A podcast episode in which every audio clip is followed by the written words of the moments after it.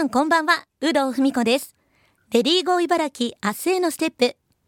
この番組では、現代の働く女性を取り巻く様々な課題にフォーカスし、リスナーの皆さんと一緒に女性が生き生き働ける社会について考えていきます。さて、今回のテーマも、働く女性のメンタルケアです。今週も一般社団法人日本メンタルアップ支援機構理事、上原桃子先生にお話をお伺いします。上原先生、よろしくお願いいたします。よろしくお願いします。先週はお料理の話もお伺いしましたが、先生はゲームもお好きだということなんですけども、最近はどんなゲームをやられてるんでしょうか、はい。私、いろいろなジャンルが好きで、もう一度ハマるとすごくやり込んでしまうんですね。えー、で最近のゲームですと、はい、モンスターハンターというゲームですね。モンハンですね。はい。あ、そうです。いわゆるモンハンですね。では、2000時間ぐらいプレイしました、ね。2000時間はい。え、1日どれくらいやるんですか、それは。そうですね。お休みの日だと、もう半日ぐらいずっとやってる時もありますね。あ、じゃあもうお休みの日はゲームに費やすっていうことも。ですね。自由な時間は。わかりました。意外な上原先生の趣味がわかりましたけども、えー、上原先生には働く女性のメンタルケアというテーマで3週にわたりお話を伺っています。先週はメンタルケアの方法について実際にお話をお伺いしました。今週はコロナ禍でのメンタル不調についてお伺いしてまいります。まあ、あのもうここ2年くらいコロナ禍ということなんですけども、はい、このコロナ禍で増えたメンタル不調に関するお悩みどんなものがあるんでしょうか？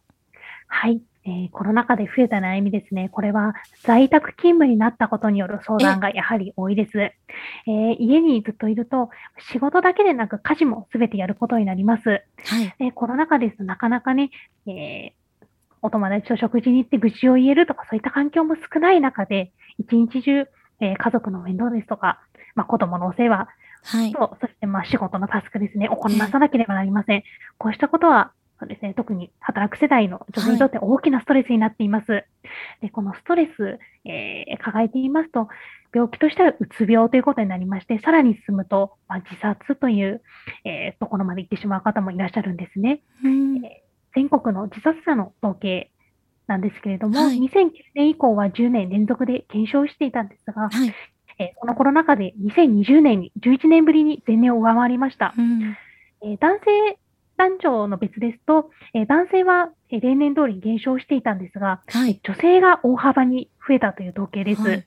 つまり、この、まあ、前年上回ったという、まあ、この上昇は、えー、と女性の自殺者が、えー、と増えたということが、えー、原因となっています。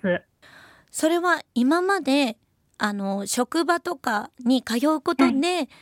なんとなくこう自分の居場所があった方が家庭だけになってしまってちょっと追い詰められるようなことがあるっていうことなんですかね？そうですね。もともとは職場とか家庭とか友人との、はい、まあ、関係とかそういったいろんな居場所があった方が、うん、もう家庭一つにも居場所限定とか、ね、制限されてしまったことで、はい、まあ、居場所がたった一つになってしまって、そこでストレスを抱えてしまうと、まあ、それが解消できずに、まあ、そういった、まあ、病気ですとか自殺につながっていると考えられます。あのまあそういう方今もね多いと思うんですけども、そういう方どうしたらいいんでしょうか？えっ、と、そういった方ではですね、先ほどは居場所が一つになってしまうというふうにお伝えしたんですけれども、はい、自分の居場所をどこかに作っていただければと思います。例えばですね、直接は会えなくても、ズームなどで、えー、友人と会話する機会は、まあ、作ることもできますし、はい、第2回でもお話ししましたけれども、SNS でつながりを作るというところも、うん、まあ、一つ、あの、効果的な方法かなと思います。なるほど。オンライン上でも、ご自分の居場所を作る、はい、ということなんですね。そうですね。わかりました。いろいろお伺いしてきたんですが、ここでリスナーの方からもお悩みが届いておりますので、ご紹介いたします。はい、えー、匿名の方からです。40代女性です。更年期障害が始まり、心身のバランスが思うように取れない日があります。更年期障害におけるメンタルケアの方法を教えてくださいということなんですが、こちらはいかがでしょうか？はい、更年期障害ですね。はい、こちら、なかなかですね、えー、治療できないと思ってらっしゃる方結構多いんですけれども、実は更年期障害で治療できる病気なんですね。はい。ので、方法としてはですね、女性ホルモンの補充ですとか、あと漢方薬も効くと言われていますし、あと一時的に抗うつ薬を使うといった方法もあります。うん、ですので、あの、婦人科の方にですね、一度、はい、あの相談していただければと思います。はい。まあ、これも本当にひどくならないうちに、あの、婦人科さんに相談した方がいいということですよね。うんそうですね。更年期というのですね、はい、40代、50代出てくる時期でありますので、ちょっとそういったね、まあ、体のほてりですとか、疲れやすさ、はい、だるさなど感じたら、ちょっと早めにね、婦人科さんの方に相談していただければなと思います。はい。そしてこちらもいただいております。こちらも匿名の方です。40代子持ちです。子供ももちろん大事なのですが、やりがいのある仕事を任されて、生活が仕事重視になってきており、バランスを崩しています。そんな私にアドバイスをいただけないでしょうかということなんですが、こちらはどうでしょうか、はいはい、こういった悩みやはり多いですね。はい、お仕事と家庭とのバランス、うんうん、難しいと思います。はい、えー、まずですね、価値観、その人の価値観はですね、その時々の環境や立場によって変わると思います。仕事と育児のバランスを取っていくっていうのは非常に難しいというより、もう50-50に取るっていうのは、まあ、無理なんですね。うんので、あの、仕事重視なら仕事重視で全然いいかなと私は思っています。はい。あの、お便りの中にありましたけれども、仕事に対してやりがいを持てると思えることは本当に素晴らしくって、そんな中で、なんかいい母親でいなくてはならないと子供のために仕事を我慢しすぎてしまうと、まあ、逆に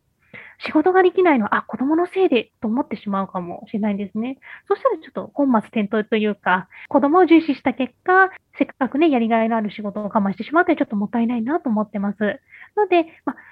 お仕事と育児ね、どちらも大事だと思うんですけれども、今、ご自身はどちらが大事なのか、今一度ちょっと考えてみてはいかがかなと思います。で、その上で、あ、お仕事今は続けたいということであれば、はい、今しっかりそそちらの方に集中していただいてもいいかなと思います。その時々によって変わってもいいってことですよね。そうですね。はい。まあ、乳幼児とかね、すごい小さいお子さんですと、どうしてもね、はいうん、あの、授乳ですとか、まあ、そういったことで、あの、子供重視になってしまうと思うんですけれども、まあ、少し大きくなって、幼稚園とか小学校に通うようになったら、少しずつ仕事にシフトしていくですとかですね。まあ、その時々によって柔軟に変えていいんじゃないかと思ってます。わかりました。ありがとうございます。あと、こちらはゲストの皆さんにお聞きしているんですが、上原先生が考える女性が働きやすい会社、社会とはどんなものだと思いますか？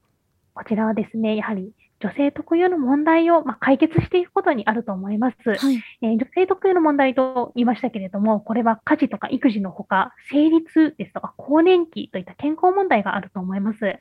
で。こういった問題っていうのはデリケートな話題なので、やっぱり相談しづらいんですね。うんうん、でまた男性だけでなく、むしろ女性も、その、周りの女性ですね、はい、私は生理が大したことないから、あなたも休むべきではない、働きなさいとか言われてしまったりだとか、女性の方がちょっと理解ないなっていう場合もやっぱり多いんですね。はい、ですので、まあ、男女交えた研修会で、まあ、みんなで正しい知識を共有するっていうのがまず一歩として大事かなと思います。またですね、えー、家事育児ですね。こちら、えー、ある女性は、まあ、家事育児をやっているんだから、特別扱いが当然となってしまうと、あの、そうでないと、あの、コミュニケーションがお互い取りづらくなってしまいます。ので、あの、産休とか育休、時短勤務は、家庭の時間確保する上でとても大切な制度ですけれども、まあ、休むときはしっかり仕事の引き継ぎをしたり、あとは可能な範囲で困っている周囲の人を助けるといった、まあ、助け合い、思いやりをお互いに持つというところが、まあ、女性が働きやすい、えー、社会につながると考えています。なるほど素敵なお話ありがとうございました最後一言だけ働く女性へのメッセージが上原先生からあればお願いしますはい昨今はですね、女性の社会進出に伴って自由なワークライフバランスを作れる社会ができつつあります。しかし、まあ、家庭の事情とか仕事の環境、人それぞれですので、時間的にも体力的にも、えー、なかなか理想のバランスを作ることは難しいと思います。でもだからこそ、それが仕方ないと諦めず、今、ご自分が一番何をしたいか、こちらを見つめ直して、あ、その目標に向けてどうすればよいか、ぜひ考えていただければと思っておりますし、まあ、私ども産業医はそのお手伝いができればと願っています。はい。今週は一般社団法人日本メンタルアップ支援機構理事上原桃子先生に働く女性のメンタルケアというテーマで3週にわたりお話をお伺いしてきました。素敵なお話ありがとうございました。上原先生ありがとうございます。ありがとうございました。